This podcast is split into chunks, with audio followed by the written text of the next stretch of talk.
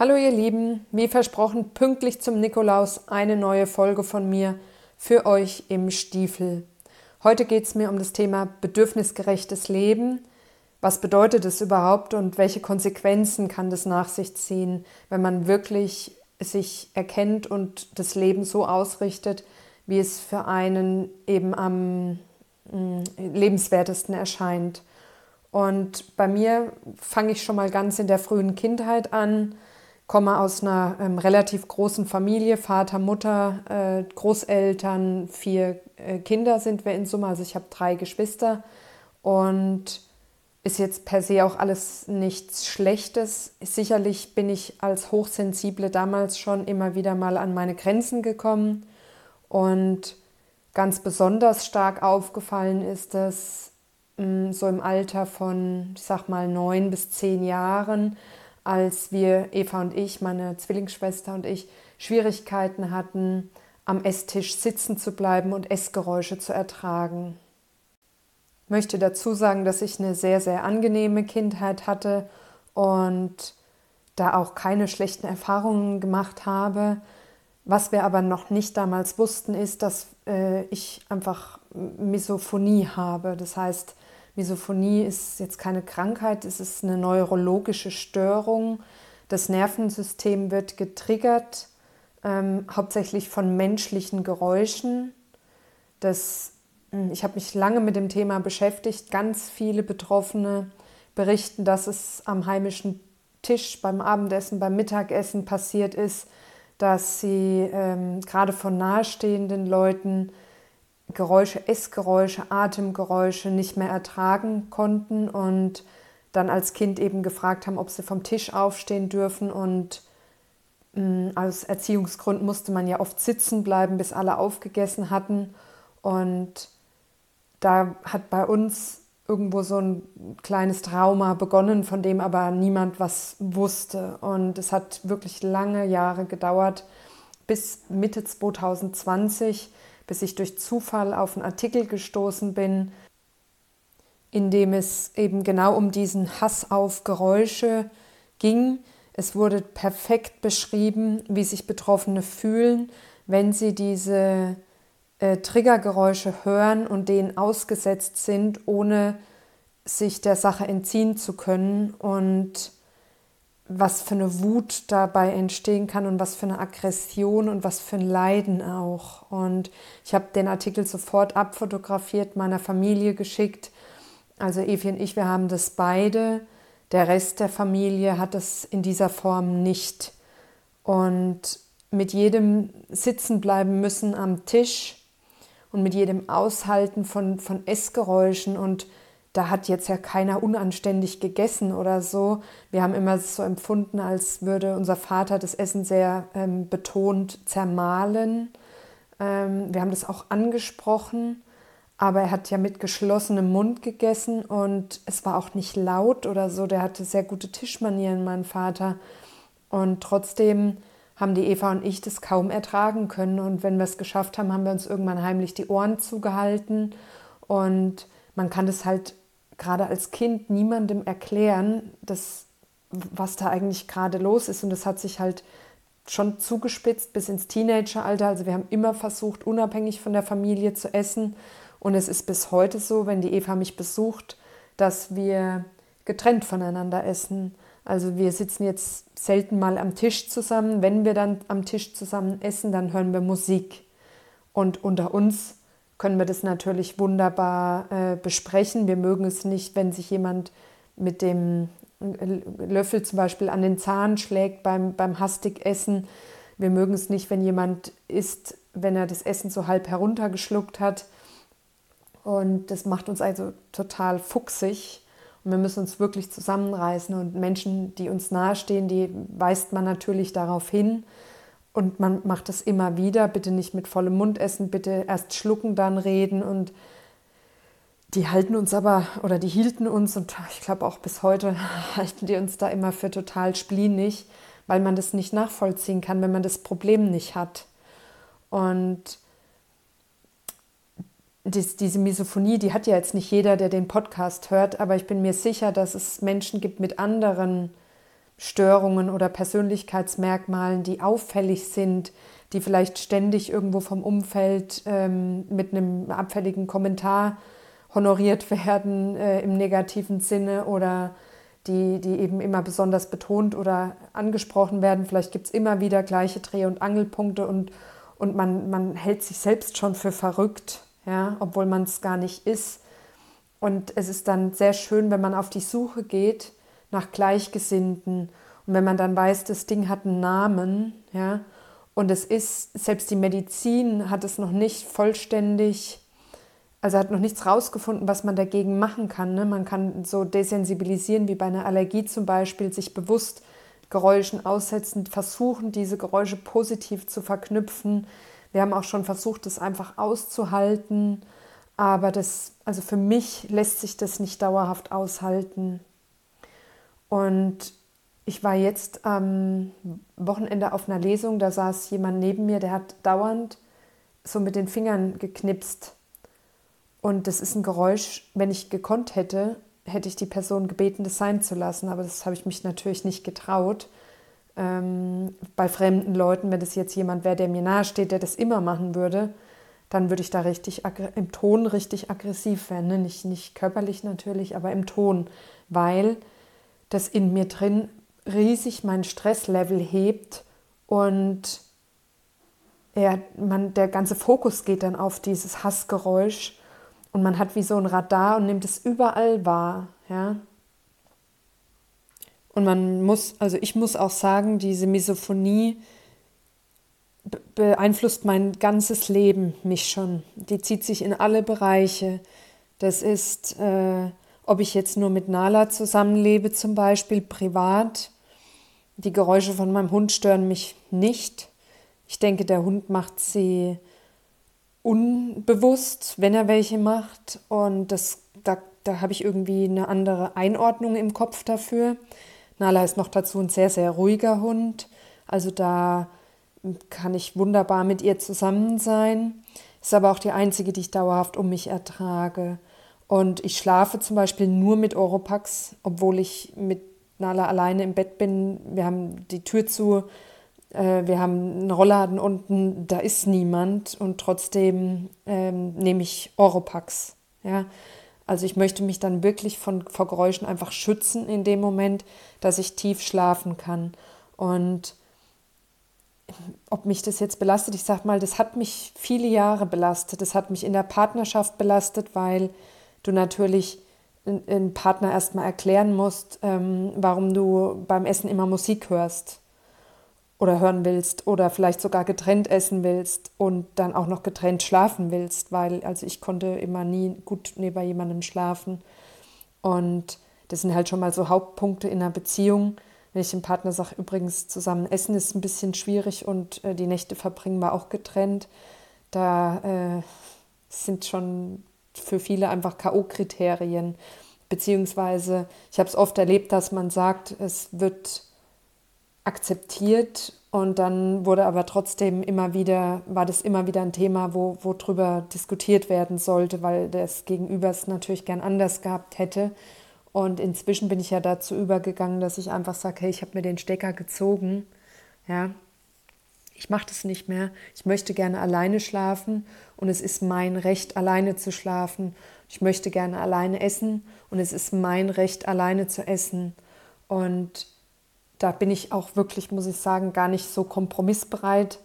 Und ich habe natürlich das Glück, dass ich sehr eng mit Efi bin und auch prima alleine sein kann. Also ich habe ein extrem hohes Bedürfnis nach Ruhe.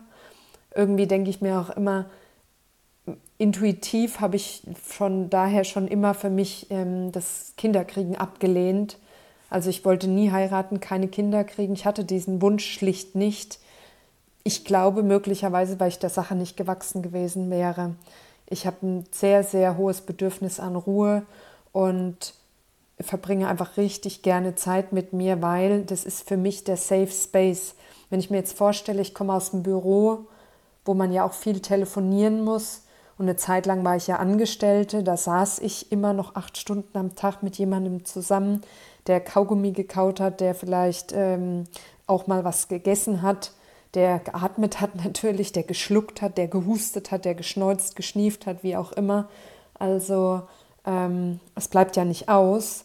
Und wenn ich dann nach solchen Tagen im Büro heimkomme und da ist wieder jemand, der atmet, der isst, der schmatzt, der schluckt, der hustet, das würde ich überhaupt nicht schaffen. Ja, das würden meine, ich wäre völlig überreizt und ich hatte die Situation ja auch. Ich war ja mal längere Zeit in einer Partnerschaft und da war weder auf der Arbeit der Safe Space noch zu Hause. Nachts wurde geschnarcht.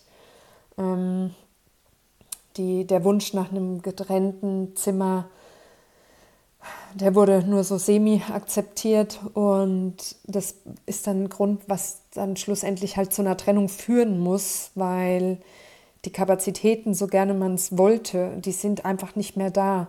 Und inzwischen ist mein Toleranzbereich da einfach gering, weil ich merke, wie wohltuend es ist für mich, bedürfnisgerecht zu leben. Ich habe mir also mein eigenes Büro ja gegründet, in dem ich auf jeden Fall alleine sitze. Da sitzt niemand vor mir, da isst niemand und da trinkt niemand.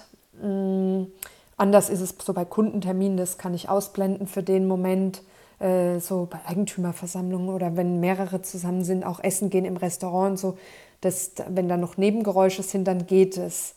Nur dieses ähm, Face-to-Face -face am Tisch, damit tue ich mir echt richtig, richtig schwer und ich setze mich der Sache einfach nicht aus, weil ich äh, so gut wie nie mich in so eine Situation begebe.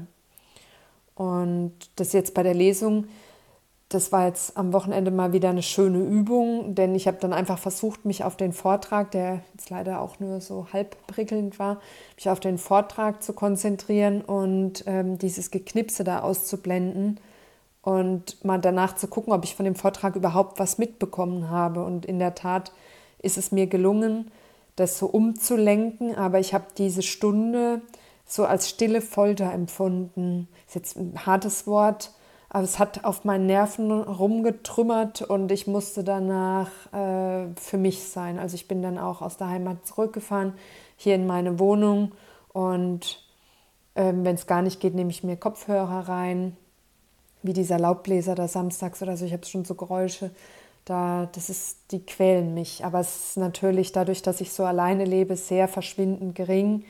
Und ich stelle mir jetzt nur vor, wie ist das für jemand, der Misophonie hat und das nicht wusste, so wie ich, viele Jahre und eine Familie hat und mit einer Familie zusammen am Tisch sitzt und isst, weil es sich ja für die Kinder so gehört und einen Partner neben sich hat, der keine getrennten Schlafzimmer akzeptiert, da habe ich mir gedacht, was für eine Mega-Belastung muss das für diesen Menschen sein und hat er die Möglichkeit, da sich frei zu kämpfen?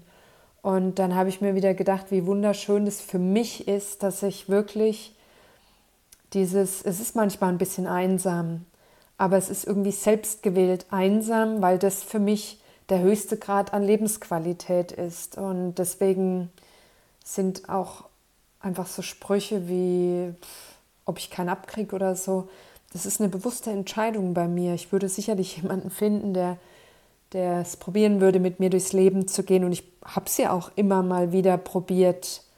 Nur ich kann und möchte das nicht permanent, Grenzen zu verteidigen. Und bei mir ist es so, ich habe es dann angesprochen und oder es geht auch vielen Betroffenen so, ne? Egal was es jetzt ist, muss nicht nur die Misophonie sein, es kann auch die Hochsensibilität sein oder anderes.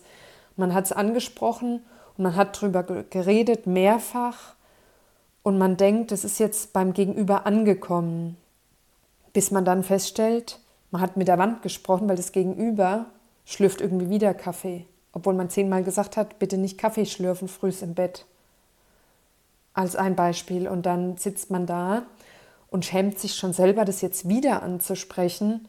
Und oft ist es dann auch so, dass das Gegenüber genervt reagiert und dass es dann Diskussionen gibt und dann hängt wieder der Hausfrieden schief. Und wenn man dann noch dazu ein Mensch ist wie ich, der eigentlich Konflikte eher meidet, dann äh, sitzt man halt irgendwo in der Zwickmühle. Und ich bin mir ganz sicher, dass es sehr vielen Menschen ähnlich geht. Wenn es jetzt nicht die Misophonie ist, ist es was anderes. Und dann glaube ich, dass, dass man schon schauen muss, ob man noch frei leben kann. Und wenn man das nicht kann, dann muss man sich auf diesen steinigen Weg machen, egal mit welchen Konsequenzen der einhergeht, und muss für sich da eine Klärung herbeiführen, weil alles andere ist wirklich Leiden und mangelnde Lebensqualität.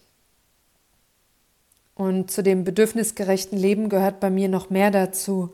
Ich hatte zum Beispiel einen eifersüchtigen Partner und ich habe mir nach der Beziehung geschworen, dass mich niemand mehr fragt, wann ich heimkomme, wo ich war, mit wem ich geredet habe, wie lange ich mit wem geredet habe, warum ich mit wem geredet habe und mich für Schritte in meinem Leben da rechtfertigen muss, weil es ist jede Sekunde einfach nur mein Leben, immer nur mein Leben, niemandes Leben sonst, ja. Und deswegen habe ich mir ganz fest geschworen, dass es nicht mehr vorkommt. Ich war auch selbst schon eifersüchtig in meinem Leben und bin auch da an den Punkt gegangen, dass ich anstelle von Eifersucht immer den Weg zu mir gehe, immer den Weg zu mir, immer den Weg zu mir. Und neulich auf Instagram habe ich mal geschrieben, dass ich halt ein sehr individuelles Lebenskonzept für mich gestaltet habe. Und dazu gehört einfach diese völlige Autonomie. Ich bin ein sehr herzlicher Mensch und auch ein sehr liebevoller Mensch und ich kann auch total leidenschaftlich sein, mich wunderbar fallen lassen. Man kann von mir alles kriegen. Ich bin großzügig und genauso gut bin ich auch das Gegenteil. Und ich bin einfach ein intro-extrovertierter Mensch. Ich will das Publikum und die totale Stille. Ich will lieben und meine Ruhe. Ich will pff, frei sein und fühle mich doch irgendwo auch einer Gemeinschaft zugehörig. Und diese Polarität, die lebe ich. Ich bin Mann, Frau. Ich bin einfach in mir vollständig geschlossen und mir reicht es, mit Nala zu leben. Wenn ich Lust habe, jemanden kennenzulernen, dann gehe ich los und schaue mich um. Ich verliebe mich auch manchmal und bin aber sch schnell dann nicht bereit, äh, da eben mehr aus meinem jetzt selbst geschaffenen Leben aufzugeben. Und ich empfinde darin, und ich glaube, das ist das Aller, Allerwichtigste, überhaupt keinen Mangel. Und nun wird es viele Menschen geben, die haben ein viel größeres Bedürfnis nach Bindung. Ich habe natürlich auch das Glück, mit Efi, äh, meine Zwillingsschwester, schon meinen Seelenpartner mitgeliefert bekommen zu haben. Ich würde sagen, Eva ist der einzige Mensch, bei dem ich wirklich zu 1000 Prozent in jeder Sekunde genau so bin, wie ich auch mit mir alleine bin. Und das natürlich für einen ähm, hochsensiblen, misophonischen Menschen wie mich äh, Königsdisziplin. Und das weiß ich auch, dass das ein riesen, riesengroßes Geschenk ist. Also da bin ich einfach schon dankbar und alles, was noch kommt in meinem Leben, darf gerne dazukommen. Aber ich glaube, ich habe die erste Hälfte gebraucht, um, um diese ganzen Dinge für mich rauszufinden und auszuprobieren und da auch Grenzen an Grenzen zu gehen und Sachen wirklich über viele Jahre auszuhalten und, und mich selber nicht zu verstehen, da tranchiert zugrunde gehen, verzweifeln, äh, dieses das überhaupt nicht einordnen können und ähm, die zweite Hälfte in meinem Leben, die nutze ich jetzt wirklich dieses bedürfnisgerechte noch einfach weiter zu genießen erstmal und, und weiter zu verfeinern jetzt durch die Reduzierung von der Hausverwaltung ähm, hin, zu den, hin zu meinen Inhalten und einfach mal gucken, was passiert denn dann. Ich komme aus einer permanenten Überreizung durch die berufliche Situation und ich wage gar nicht zu, so weit zu schauen, was passiert, wenn ich das reduziert habe was dann für neue Kapazitäten in mir frei werden und inwieweit ich mich dann öffne. Nur es wird einfach Punkte geben und das weiß ich jetzt seit 38 Jahren, an denen lässt sich nichts drehen. Und da bin ich eben auch nicht mehr kompromissbereit und da steht Selbstliebe an erster Stelle und wenn es jemanden gibt, der sich da einfügen kann, gerne. Äh, andererseits mag ich es auch wirklich die Schaffenskraft in, äh, ist jetzt kein Aufruf ne, für Partnersuche oder so, bitte, äh, mag ich es auch, meine ganze Schaffensenergie in, in, in Werke zu stecken und in, in was Produktives zu bringen. Ne? Also ich bin auch gar nicht immer bereit, äh, so voll da zu sein für eine Partnerschaft. da, ich, ich lebe so in meiner eigenen kleinen Welt und ich liebe das auch. Ich bin da, ja, ich möchte da Virtuose sein und äh, ich, alles, was so im normalen Trott oder im Alltag einhergeht, was, woran sich vielleicht jemand festhalten möchte oder orientieren möchte, muss ich sagen, das funktioniert mit mir in der Form nicht. Zumindest momentan möchte ich so ungestüm hoppla die hopp so leben, wie ich das gerne möchte. Und es ist nicht kopflos, aber es ist durchaus, äh, unterliegt es natürlich großen Schwankungen und es ist schon der eigenen Familie manchmal schwer zu folgen. Aber das bin ich und das ist mein Leben und das ist völlig in Ordnung so. Also da kannst du keine Schablone drüber legen und dann passt es. Und ich glaube, auf vielen liegt eine Schablone und man, man ist vielleicht schon so weit abgestumpft, Dinge zu akzeptieren. Vielleicht, ich weiß es nicht, dann äh, lohnt es sich auf jeden Fall da mal hinzugucken, weil Erst wenn es nicht mehr da ist, spürt man, wie frei man leben kann. Und das kann ich wirklich am eigenen Leib in so vielen Situationen, ich bin das lebende Beispiel dafür, kann das zeigen, wie schöner, wie viel schöner das Leben wird und ähm, auch so Sachen wie Sucht sich auflösen dürfen, weil keine Notwendigkeit mehr dafür besteht, weil man aus diesem Aushalten rausgegangen ist und einfach wieder frei atmen kann. Und deswegen hat der Podcast natürlich den Schwerpunkt Misophonie. Ich hoffe aber, er bringt auch anderen in verschiedenen Bereichen etwas und ja, man ist in der, in der Situation hinzuhören und ähm, da Verbesserungen herbeizuführen und sich nicht einzuschränken, weil was nicht passt. Und ja, damit möchte ich es jetzt belassen. Ich hoffe nicht, dass ich da irgendwie getriggert habe oder jetzt schlimm aufgerührt habe in, in auswegslosen Situationen, denn möchte ich noch sagen, es gibt keine auswegslose Situation. Es gibt Situationen, die man noch ein Stück weit aushalten muss, aber man kann sich auf den Weg machen, sich daraus zu lösen. Und jetzt bleibt mir euch einen schönen Abend zu wünschen. Ich bedanke mich wie immer fürs Zuhören. Wer ein bisschen Lust hat auf hochsensible Lektüre, schaut gerne bei mir auf der Homepage vorbei www.lenaliteratur.de. Wer meine Bücher schon gelesen hat, ich freue mich über Bewertungen, auch beim Podcast. Wenn ihr die Glocke äh, drückt, bekommt ihr immer eine Info über neue Folgen. Ich freue mich, wenn ihr was Liebes schreibt oder mir auch gern über Instagram oder Facebook, Lena Literatur. Ich bin auch bereit für einen Austausch. Ich kann natürlich nichts psychologisch beraten. Ich bin auch kein Coach und gar nichts. Ähm, ich glaube trotzdem, so ein kleines Impulsgespräch geht immer. Mache ich schon ganz regelmäßig mit meiner Community. Und ich habe schon total viel schönes Feedback bekommen. Wir tauschen Geschichten. Äh, also ich finde es total wertvoll und ich freue mich über jede Nachricht und ich versuche auch wirklich jede zu beantworten. Und jetzt wünsche ich dir, dass dein Leben leicht und frei sein darf. Vögel wollen fliegen.